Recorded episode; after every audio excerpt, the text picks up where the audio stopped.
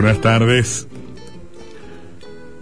Imprevista e impiadosa, la pandemia es el inmejorable aliado para una retórica, la retórica de la política, que como es natural en tiempos de fracasos abunda en la exposición de las dificultades y en la enumeración de los obstáculos que deben enfrentar los gobiernos que como bien sabemos, están empeñados en la felicidad de la especie humana. La pandemia es la explicación ideal, total, absoluta. Tiene muchas ventajas. La primera es que su responsable es indeterminado o desconocido y que su origen es confuso como las derrotas en las batallas, es huérfana. No hay acá pesada herencia, gestión anterior, partido rival. Todas las otras excusas, toditas, las que nos tenían un poco cansados o agobiados antes de la pandemia, tenían en cambio muchos padres, esos padres, que la gestión anterior, que el partido rival, que el presidente adversario, que las condiciones externas, y así hasta el infinito.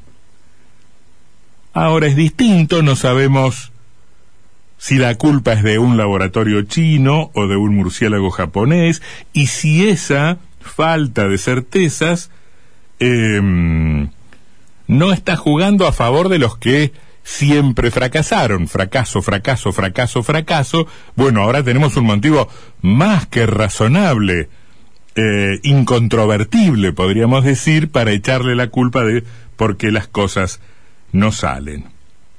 Solo a modo de ejemplo, pero en el contexto de una disciplina o de un rubro que perfectamente puede ser representativo de todo lo demás le preguntan a una funcionaria del área educativa. Es de la provincia de Buenos Aires, pero podría ser de cualquier otro distrito o del orden nacional. Le preguntan a una funcionaria del área educativa en cuánto tiempo se estima podrían los estudiantes, los alumnos, en el mejor de los casos condenados a la virtualidad, para eh, en, cuánto tiempo podrían ellos recuperar los contenidos que efectivamente la pandemia eh, ha ido dejando por el camino. Los contenidos de los cuales han sido privados por los efectos de la pandemia. Frente a la pregunta, la funcionaria no da un plazo exacto, ni aproximado siquiera, no arriesga una fecha seguramente no lo sabe, seguramente no puede contestar, no tiene respuesta para esa pregunta específica o para el tipo de respuesta que reclama esa pregunta. Pero en todo caso, inicia una explicación según la cual los mecanismos de seguimiento de las trayectorias educativas en los alumnos, las alumnas, los alumnos son de carácter permanente, continuo, constante, y por eso todo el tiempo el sistema, mediante un aceitado engranaje del que participan docentes, capacitadores, supervisores, directivos, se encarga de examinar qué tan efectiva, qué tan productiva ha sido la actividad áulica áulica, que caramba para las aulas y no para los dispositivos remotos, no para la virtualidad, ha sido pensado nuestro sistema educativo, nuestro, nuestros programas, nuestros esquemas de contenidos. Y entonces la respuesta em, se vuelve inútil, se vuelve em, innecesaria en un punto, incapaz de responder a lo que efectivamente se está eh, eh, preguntando, incapaz de responder sobre la manera en que el sistema soluciona una situación ciertamente hace un par de años imprevista. La respuesta queda en el aire, la pregunta queda sin contestación. Y nadie pide tantos detalles, nadie pide tantos detalles en virtud de que todos hemos asumido la dificultad de este tiempo, la dificultad del tiempo presente, aunque es probable que en este caso, si en verdad nos inquieta el tema, eh, qué está aprendiendo y qué está dejando de atender el nene, el déficit en la política pública, sus deficiencias, sus limitaciones, bueno, estarán delante de nos ojos, delante de, de, nuestra vista todo el tiempo, porque son nuestros hijos, son nuestros hijos los que dejan de ir a la escuela, por lo menos de manera presencial, e intentan suplirla con la virtualidad y todos los inconvenientes, todos, todos, todos, toditos ellos que tienen y que cualquiera puede, puede comprobar. Em, en números está, eh, por supuesto, establecido eh, el nivel del problema en Entre Ríos, con miles de chicos que el año pasado no tuvieron ningún tipo de contacto con el sistema educativo, o la inmensa cantidad de hogares que en la Argentina, o particularmente en la provincia de Buenos Aires y particularmente en el conurbano carecen no solo de una computadora, sino de un teléfono, como para eh, amortiguar el problema de, de, de, la imposibilidad de concurrir a, a las aulas y, y tener un sistema educativo, ojo, no de excelencia, no extraordinario, y yo diría ni siquiera bueno, tener el sistema educativo que teníamos a finales del año eh, 2019. Qué bien pobre que era, qué bien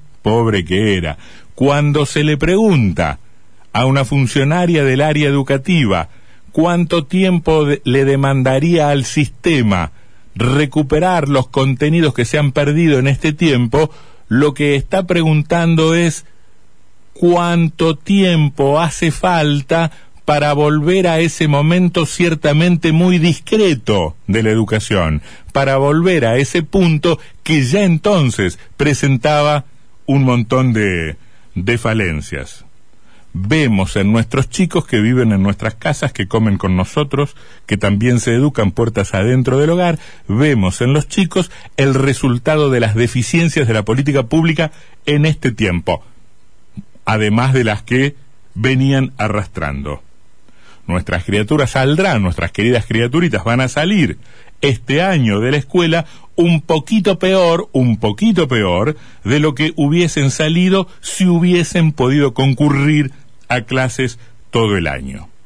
Pero el palabrerío con el que se enfrenta esta situación, que es una manera de no enfrentarla, es infernal, es infernal. Y la jerga, la jerga se vuelve insoportable. Es la jerga en este caso de los pedagogos, particularmente hermética. Pero en general, la jerga gubernamental, la jerga de los especialistas, se ha eh, especializado en este tiempo de dificultades extraordinarias en eh, su habilidad para manejarse en el terreno de las excusas, en el territorio de los pretextos. Esa jerga se vuelve un rosario de explicaciones, un sermón de advertencias, una catarata de pretextos, eh, que, que sin embargo tienen un tiempo en la exposición para decirnos todo lo bien que se han hecho un montón de cosas. Frente al problema hicimos esto, esto, esto, esto. Y frente a esta dificultad ensayamos esto, esto, esto y esto, que es absolutamente cierto, absolutamente cierto, pero también equiparable a todo lo que nos dice el ministro de Justicia para contarnos los avances en el sistema o el ministro de Obras Públicas para relatarnos lo maravilloso que ha sido eh, la magnitud de la inversión del gobierno en esa área. Habla el ministro y cuenta lo mucho que hace en su cartera. Y después para abajo sigue así. El director y el, el, y el subdirector y el secretario y el subsecretario y esto pasa todo el tiempo. Pasa todo el tiempo en todos los niveles, en todos los poderes del Estado, en todas las jurisdicciones y en todas las cosas.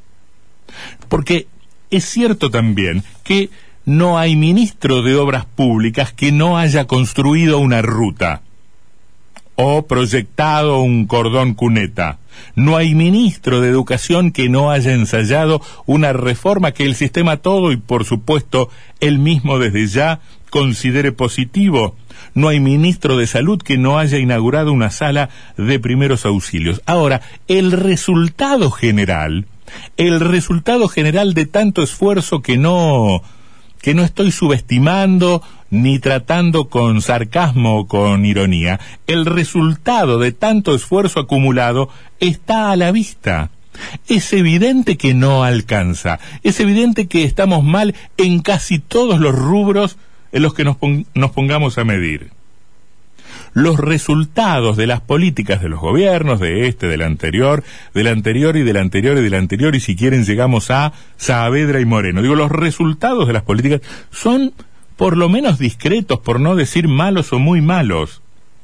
Se los mida en cemento puesto sobre la tierra, en contenidos de los que se apropiaron nuestros chicos, en sentencias justas del sistema judicial por kilómetro cuadrado, en inversiones productivas, en Producto Bruto, en lo que se mira, son malos, nuestros resultados son malos desde hace un tiempo que no vale la pena determinar porque eso nos lleva no a tratar el problema, sino a considerar el tiempo que tomamos y con eso la subjetividad de lo que decimos. Hace mucho tiempo que la Argentina va para atrás. Y entonces todos esos esfuerzos que en verdad existen y que en realidad podrían perfectamente ser valorados si el resultado final fuese distinto, termina siendo insuficiente. Nada es suficiente. No es que no trabajan, no es que nos mientan todo el tiempo, no es que esa jerga sea necesariamente una estafa en sí misma. Pero lo que hacen, sin embargo, no alcanzan. Ya sea porque la política chiquita en el área restringida de la ministra de Educación de la que hablábamos está metida en una política más grande que en general fracasa, o que limita o que se muestra impotente, o porque está metida en una política general que a su vez es responsable de todo el desastre generalizado, o es incapaz de evitar que todo esfuerzo, incluso el muy valorable de sus ministros o secretarios o directores o jefes de despacho, prospere. Porque está a la vista, convivimos con eso, convivimos con los resultados de los fracasos en las áreas que sea, en las áreas que fuere, para el lado en que miremos nos chocamos con un fracaso del accionar de los gobiernos, o sea, de las políticas del Estado y convivimos al mismo tiempo este choque el que es, es, el que genera el que produce una situación eh, fastidiosa. Convivimos con esas respuestas eh, autoindulgentes de los funcionarios. Si fuera por las respuestas de los funcionarios si fuera por la eh, acumulación de las enumeraciones de acciones positivas que nos entregan todo el tiempo. O sea, si los gobiernos fueran lo que sus funcionarios dicen que son, viviríamos en un país ciertamente maravilloso, extraordinario, con grandes logros, este, no podríamos vivir de tanto éxito y sin que se pueda acusar de que todo el tiempo en esas respuestas nos están mintiendo, no estoy diciendo eso, sin que se pueda formular esa acusación, la realidad lo desmiente y la realidad desmienten los méritos que se enumeran. Convivimos con respuestas insuficientes, bien armadas pero vacías, lógicas pero al fin y al cabo una enumeración de lo poco y una omisión de lo mucho, de lo mucho que falta. Como en el caso de esa ministra de Educación, del distrito X, no importa, que no puede decir porque no sabe o porque probablemente sabe que la respuesta es nunca cuándo los chicos podrán recuperar lo que han venido perdiendo por el camino.